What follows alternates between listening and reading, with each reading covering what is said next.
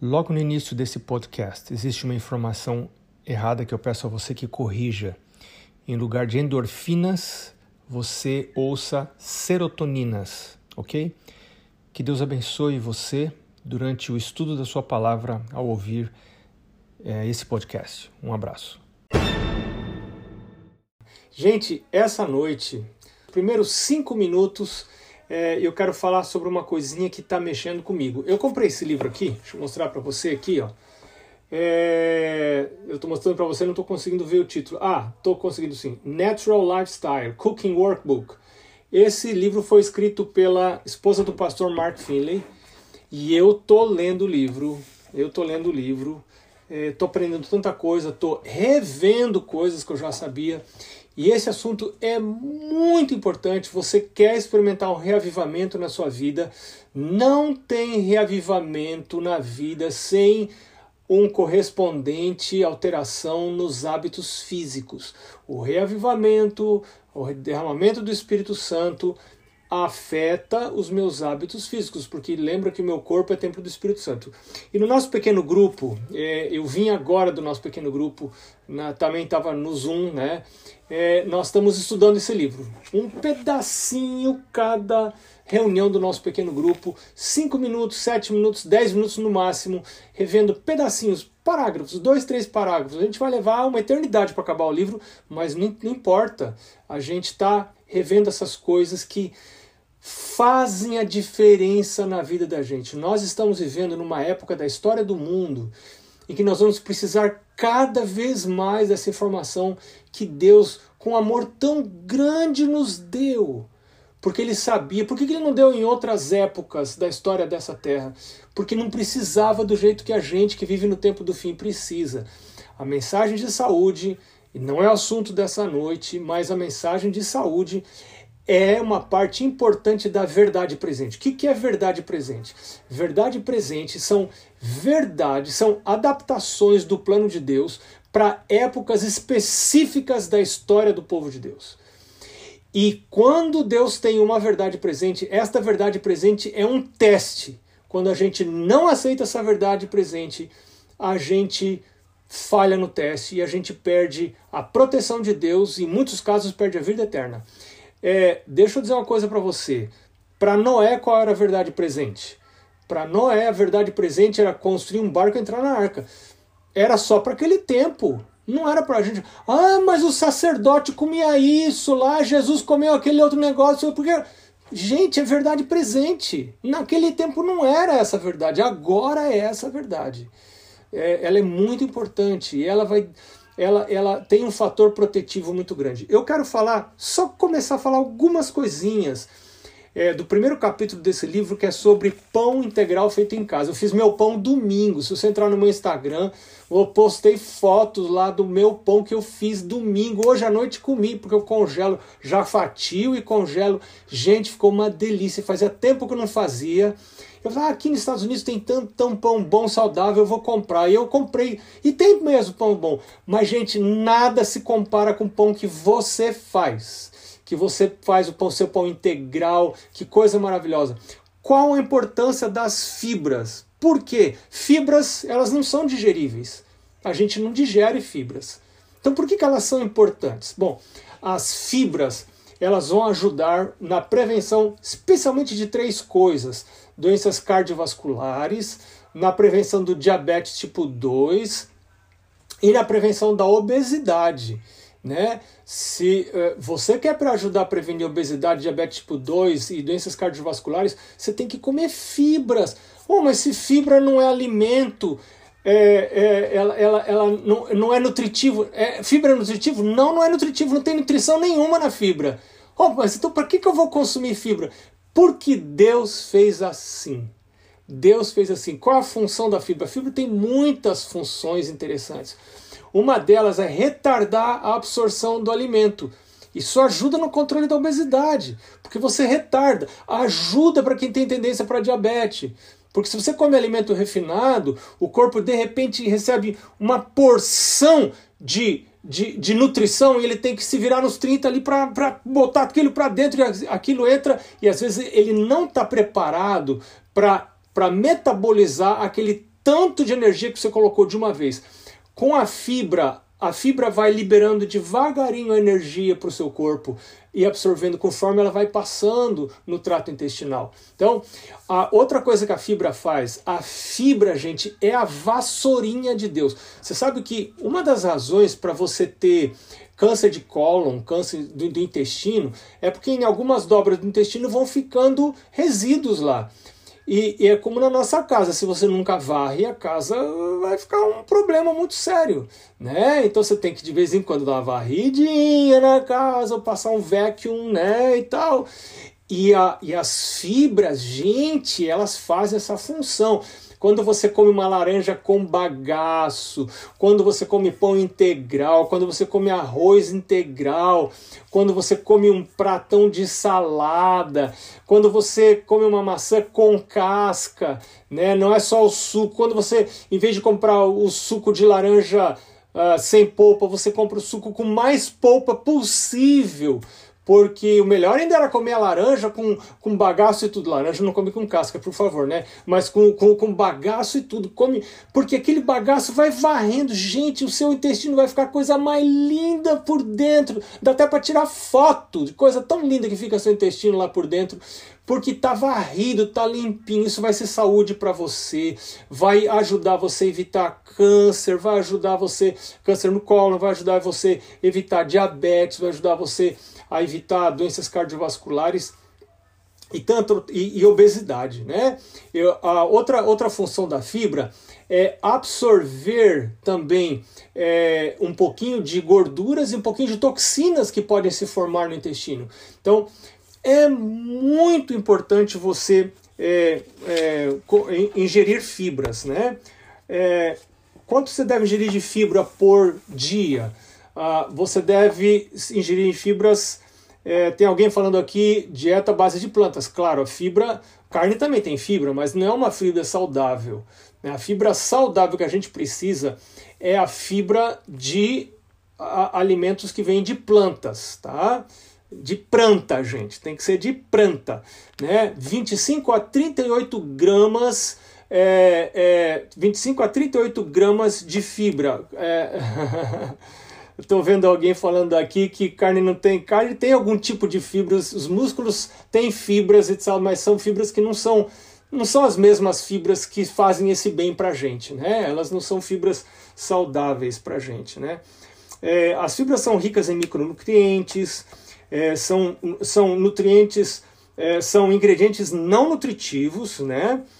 É, deixa eu ver se estou esquecendo mais alguma coisa aqui importante que eu queria falar agora. Não, último, última coisa que eu quero falar para você é onde você encontra fibra. Você encontra fibra nas frutas, nos vegetais, nos legumes. O que, que são os legumes? As leguminosas, né?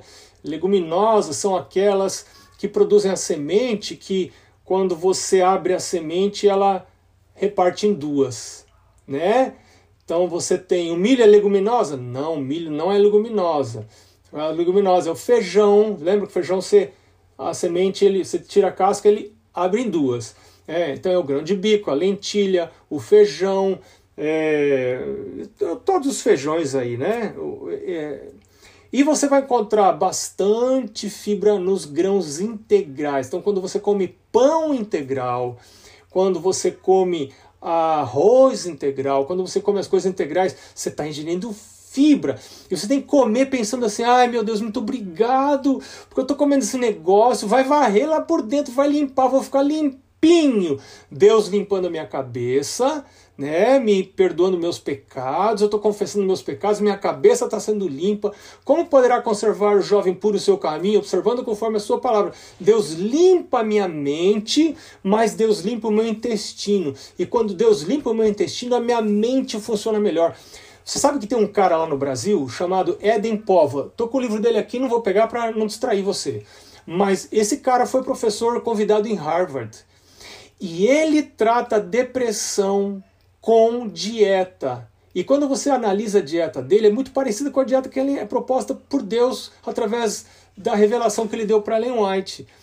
Porque ele, sabe o que, que ele fala? Ele disse assim: é, no intestino nós temos é o lugar que nós temos, fora do cérebro, é o lugar que nós temos mais neurônios. Né? E ali no intestino é que se forma, ah, se formam as endorfinas, que se formam ah, aqueles hormônios que produzem a felicidade na gente, né? Ali é onde mais se forma, não é no cérebro, é no intestino. E Satanás quer desorganizar o nosso intestino para que a gente comece a ter emoções que não sejam boas. Nossas emoções estão ligadas ao intestino. Tem gente que está com emoções ruins por causa de uma dieta ruim. E Ellen White fala isso claramente. Quando você não come direito, você não pensa direito. E ela diz que, por exemplo, é impossível você avaliar o plano da expiação quando você não come direito. Outra coisa que ela diz, é impossível você ter gratidão a Deus. O pastor hoje estava pedindo para a gente falar de gratidão, né, da testemunhar é, de gratidão. É impossível quando você está com o intestino sujo, o intestino está cheio de encrenca, alimentação que não é apropriada, muito refinada, né, e tal, e você não ingere fibras, aquilo não está limpando, você está com o intestino sujo. O intestino sujo vai produzir, entre aspas, aqui, uma mente suja também, né, uma mente complicada. Então, às vezes, uh, só você, você às vezes está meio assim, eu eu vou falar, contar um segredinho para você. Às vezes quando eu tô assim meio jururu, achando que eu vou ficar com depressão, né? faz um jejumzinho para você ver. Jejua duas refeições, né? Duas refeições só, jejua, sem comer só água, né? Você vai ver, você vai ver a alegria que vem quando você vê comida depois. Ah, mas olha, dá aquela alegria, aquela disposição, desde que você não coma demais. Daí, ah, jejuou, daí enche a barriga aí também não adianta, né? Então, Bom, cessaram aqui as palavras de Jó, nós vamos agora para a palavra de Deus, né? Mas eu recomendo você comprar esse livrinho aqui, é o Workbook. É, é, o livro de estudo. Ela dá aula e as pessoas vão preenchendo aqui. Mas eu aconselho você ir no, no ABC, ou sei lá como é que chama a loja perto aí da, de você, e você comprar esse livro estudando. Eu, Toda noite antes de deitar eu leio um pedacinho, até eu ficar não aguentar, eu ponho de lado e durmo, né? Em vez de ficar olhando o WhatsApp, em vez de ficar olhando notícia, que ninguém aguenta mais ficar olhando notícia, né? Não quero, não quero nem saber dessas coisas, não quero saber de encrenca mais, não quero. É, então, é, vamos olhar essas coisas, vamos ler essas coisas, vamos deixar entrar boa informação que vai fazer diferença na nossa vida, né? Bom, eu quero compartilhar com você, deixa eu olhar aqui, já foram quase 15 minutos eu quero compartilhar com você Efésios capítulo 4. Efésios capítulo 4. Nós vamos começar no verso 25. Deixa eu tomar uma água aqui.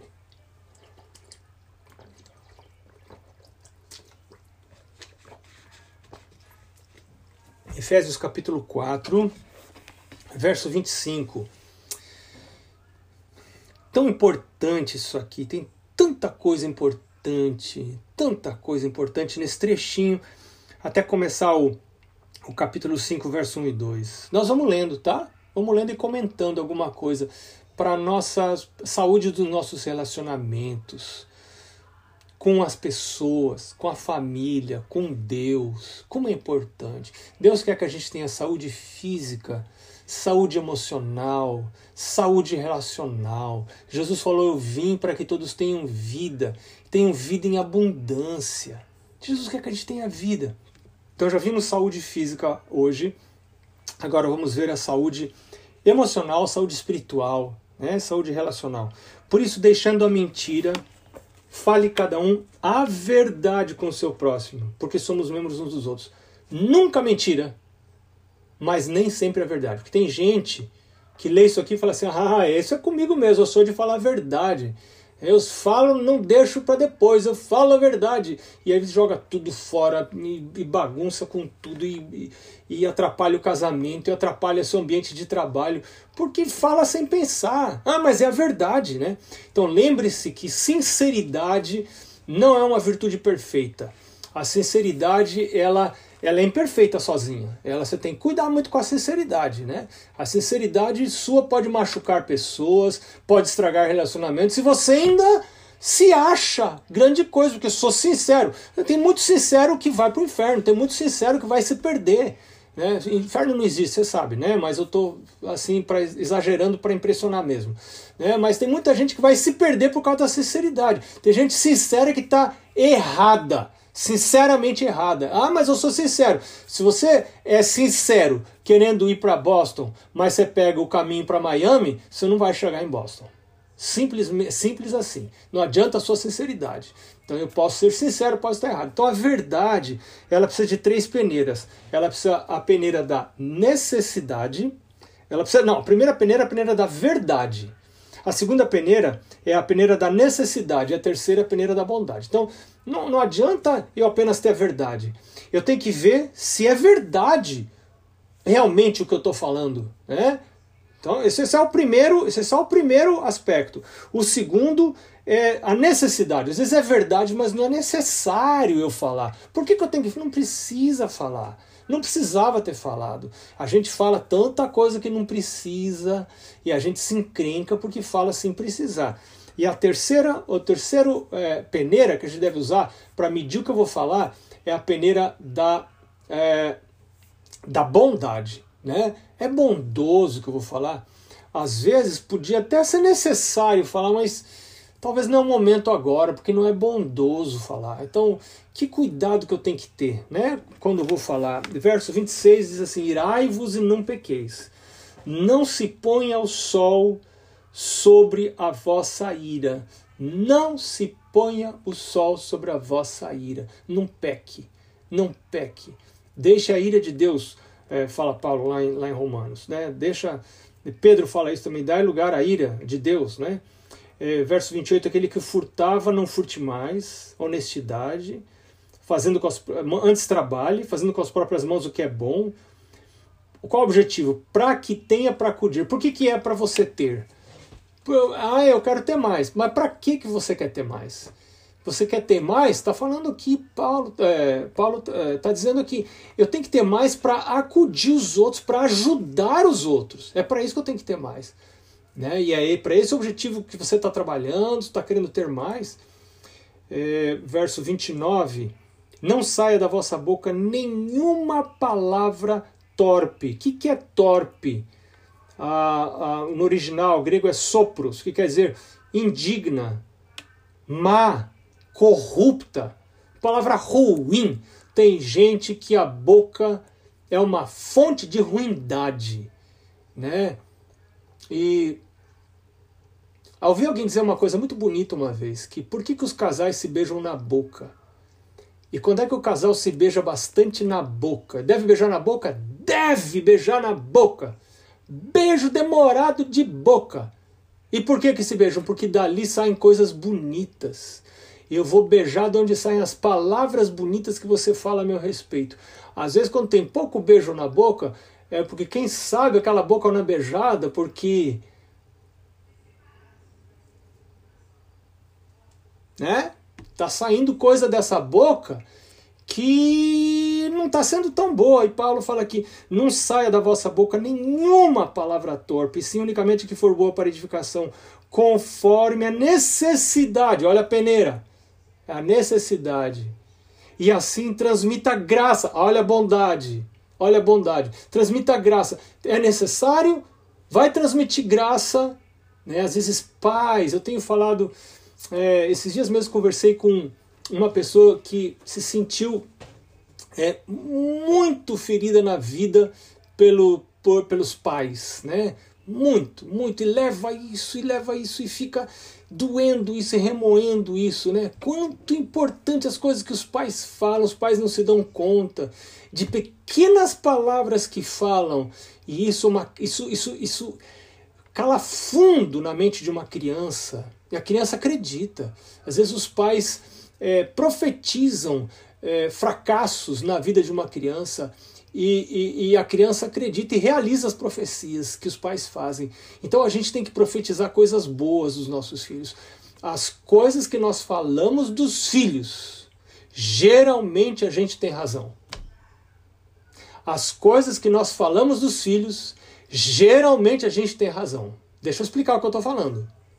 Só que você escolhe o que você fala. Se você falar coisas boas dos seus filhos, você tem razão, isso vai acontecer, vai se realizar. Se você falar coisas ruins dos filhos, você também vai ter razão, elas, elas vão se realizar. Porque nós, pais, Deus nos deu um pedaço do poder criador dele, da palavra. Deus fala e as coisas aparecem. Nós, pais, falamos e as coisas aparecem. Se você profetiza coisas boas, coisas boas a respeito de seus filhos, essas coisas têm grandíssimas chances de aparecer. Eu sei, meu filho, que você vai ser uma pessoa muito trabalhadora.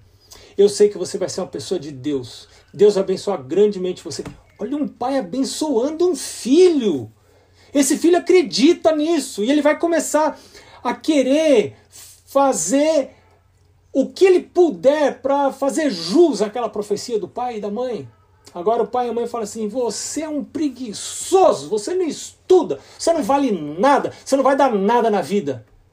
Você tem razão. É isso que vai acontecer na vida do seu filho. É isso que vai acontecer. Pode ter certeza. Tudo que você profetizar do seu filho vai acontecer. Vai acontecer para a glória de Deus ou para a glória do inimigo de Deus. E o verso 30: E não entristeçais o Espírito de Deus, no qual fostes selados para o dia da redenção. Não entristeça o Espírito de Deus. Como é que eu entristeço o Espírito de Deus? Saindo coisa profana e imprópria da minha boca. Quando a minha boca não é controlada pelo Espírito de Deus, ela é controlada pelo demônio. E pode alguém batizado estar na igreja e ter, a, e ter a boca controlada por Satanás? Claro que pode. Você sabe que tem vários níveis de possessão. É, tem, não, tem vários, tem gente que está possessa pelo inimigo, mas não sai descabelada, com o olho saltando para fora. Não, ele está ali na igreja cantando hino. Mas quem está controlando a vida dessa pessoa não é o Espírito de Deus. E se o Espírito de Deus não está controlando, tem outro Espírito que está controlando. Né? tem vários níveis de controle. Né? Então, Paulo fala que não entristeça o Espírito de Deus, no qual você foi selado.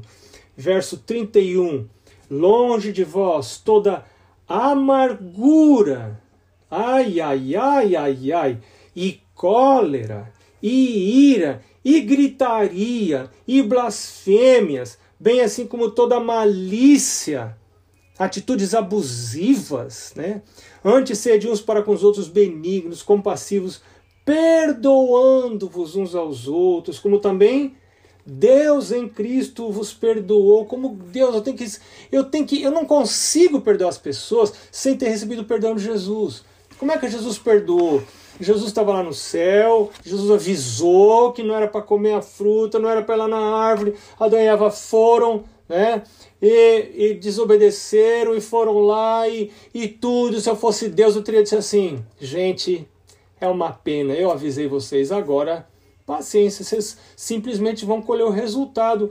Mas o que, que Deus falou? Deus falou: não, eu não vou deixar esse povo morrer, eu vou fazer tudo que eu puder. Então ele saiu do seu conforto, deixou o seu conforto, desceu, veio para os que eram seus, os seus não o receberam, isso é perdão. Ele, ele agiu. Você acha que Jesus estava achando gostoso sair do céu? Né? Tem gente que fala assim: ai, pastor, eu, eu não consigo esquecer.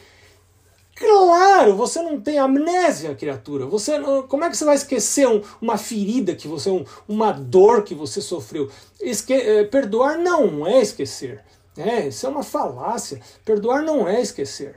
É perdoar e agir como Cristo. Cristo largou o céu, desceu, veio aqui, não foi gostoso para ele não. Ele estava morrendo de vontade.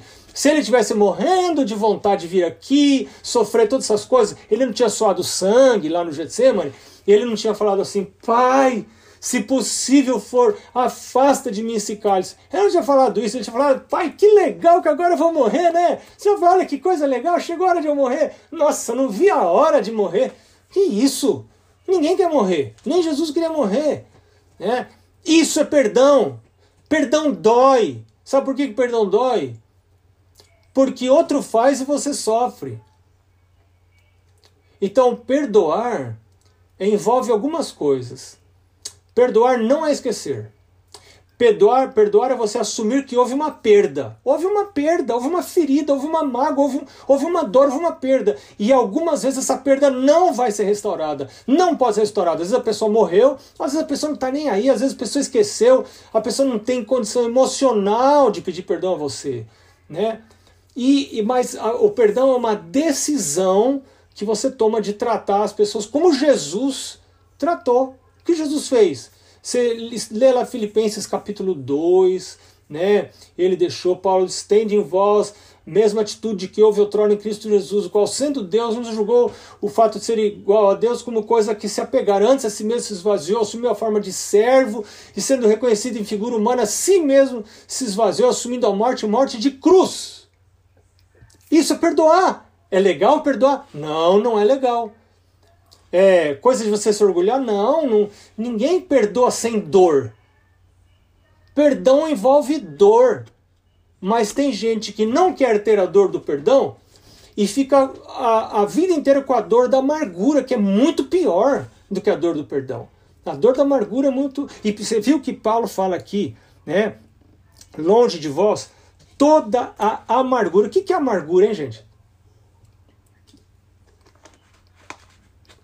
Tomar água aqui. O que, que é amargura? É, qual a diferença entre amargura e culpa? Você sabe qual a diferença entre amargura e culpa? Culpa é quando você faz uma coisa errada.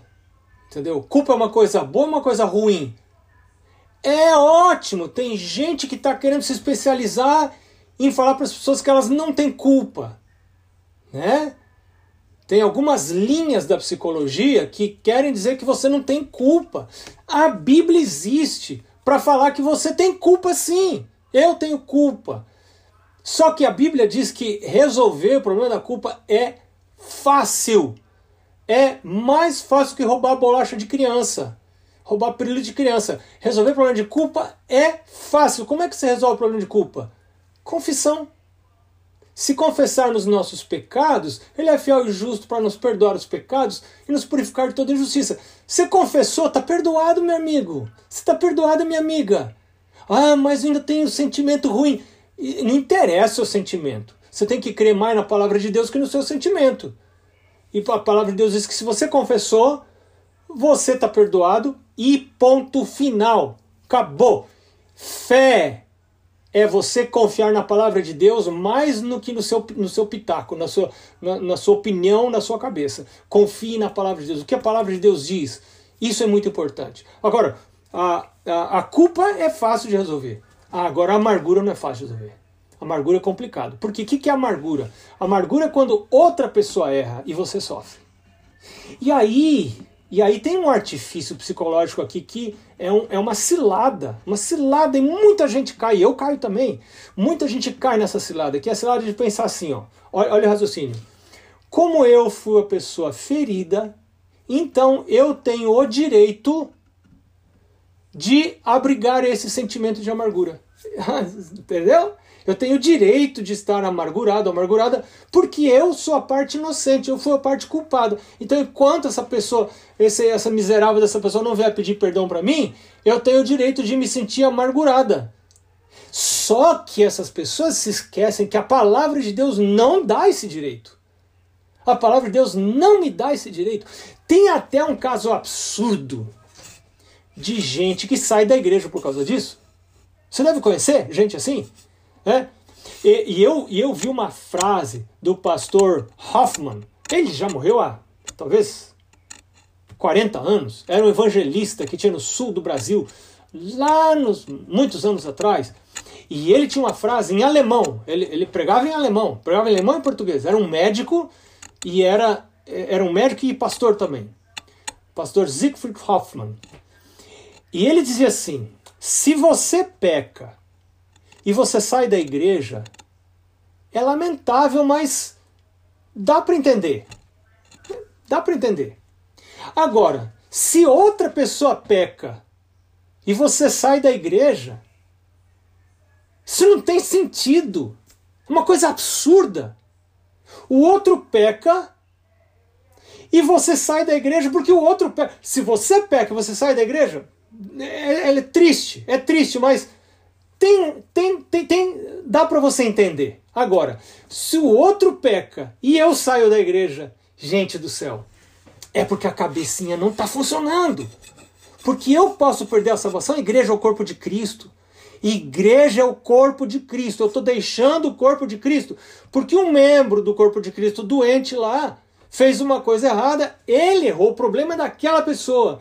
E agora eu abandono o corpo de Cristo, me separo, me afasto, me deixo, deixo de estar me unindo àqueles que estão querendo buscar a vida eterna, preparar para a volta de Jesus, porque outra pessoa errou. É uma coisa sem nonsense, sem, sem, sem é, não dá para explicar.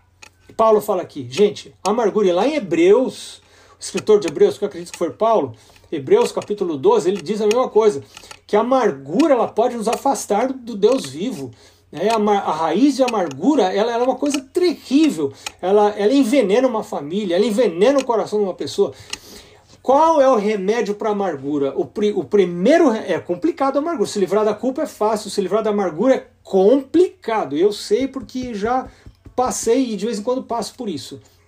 É, primeira coisa, você precisa confessar a amargura como pecado. A amargura é pecado seu, não é pecado de outra pessoa. Se você está com sentimentos de amargura porque alguém fez isso comigo, então para um pouquinho. Essa coisa que essa pessoa fez é pecado dela. A amargura que você sente porque a pessoa fez isso com você, isso é pecado seu. Não é pecado dela, é pecado seu. E você só pode resolver isso se você confessar. Se confessar, aí pronto, você assume que foi uma culpa, você transforma a amargura em culpa. Aí fica fácil resolver. A amargura não é resolvida se você não a transformar em culpa. Ela tem que se tornar em culpa. É minha culpa, eu eu que dei mole. Eu que dei mole. Minha cabecinha não funcionou como Deus falou que era para funcionar. É, a cabeça tem que funcionar de acordo com esse livro aqui, gente. Se a cabeça não funcionar de acordo com esse livro, ela vai enganar a gente. Não vai atrás da sua cabeça. Sua cabeça não é anjo, você não é anja. É? Se você fosse anjo, ponto, vai atrás sua cabeça. Você é anjo que vai fazer. Agora, você não é anjo, criatura. Você não é anjo. Então você não pode ir atrás da sua cabeça. Né? Eu não posso atrás da minha cabeça. Né? Não vai atrás de cabeça nem de, de pastor, né? nem de ancião, nem de ninguém, nem da sua. Você tem que ir, a sua vida tem que estar regrada nisso aqui. Esse livro é a palavra de Deus. E a palavra de Deus diz que não deve ter em você amargura. Pronto! Se tem amargura, eu estou desobedecendo a palavra de Deus. E eu preciso confessar isso como pecado. Que Deus me livre da amargura. Que Deus me ajude, me dê perdão, né, me ajude a perdoar, lembrando que, olhando para Jesus, não dá para perdoar sem estudar a vida de Jesus. Não tem como. Porque ali, ali a gente vê o que é o perdão. E a gente vê o sofrimento dele, a dor que ele padeceu para poder perdoar. Aí você acha que o perdão é assim, é, é no mole, é que você vai perdoar? Não, não é mole perdoar, não. É complicado, é dolorido, é sofrido perdoar. Mas nós temos que ser imitadores de Cristo. É isso que Paulo fala lá em Filipenses capítulo 2. Tende em vós a mesma atitude que houve outrora em Cristo Jesus. Deus abençoe você e, e na, as suas lutas e as minhas lutas também. Nós todos estamos no mesmo barco. Nós todos temos desafios. Todos os dias temos razões para estarmos amargurados, temos razões para sentir culpa, e não fuja da culpa, a culpa é uma coisa boa, desde, desde que tratada de, por isso aqui, pela palavra de Deus. Aí ela é uma coisa ótima. É, se você se você peca, peca, peca e não sente culpa, se perde. Não, a culpa é ótima, desde que tratada pela palavra de Deus. Deus abençoe você e uma boa noite. Vamos orar então. Vamos orar. Senhor Deus, muito obrigado pelas exortações, pelos conselhos da Sua palavra. São tão úteis para a nossa vida. Nos ensinam como viver, como nos relacionarmos, como tratar dos outros, como tratar de nós mesmos. Hoje conversamos sobre hábitos físicos e a importância dos hábitos físicos na nossa vida espiritual, na nossa vida relacional também, na nossa vida emocional. Senhor, nos dá sabedoria, a mesma sabedoria que teve Daniel, a mesma sabedoria que teve Salomão. Nos faz sábios para a salvação, Senhor. Nos ensina a seguir não a inclinação do coração, não os nossos sentimentos, mas seguir a tua palavra. Nós pedimos isto em nome de Jesus. Amém.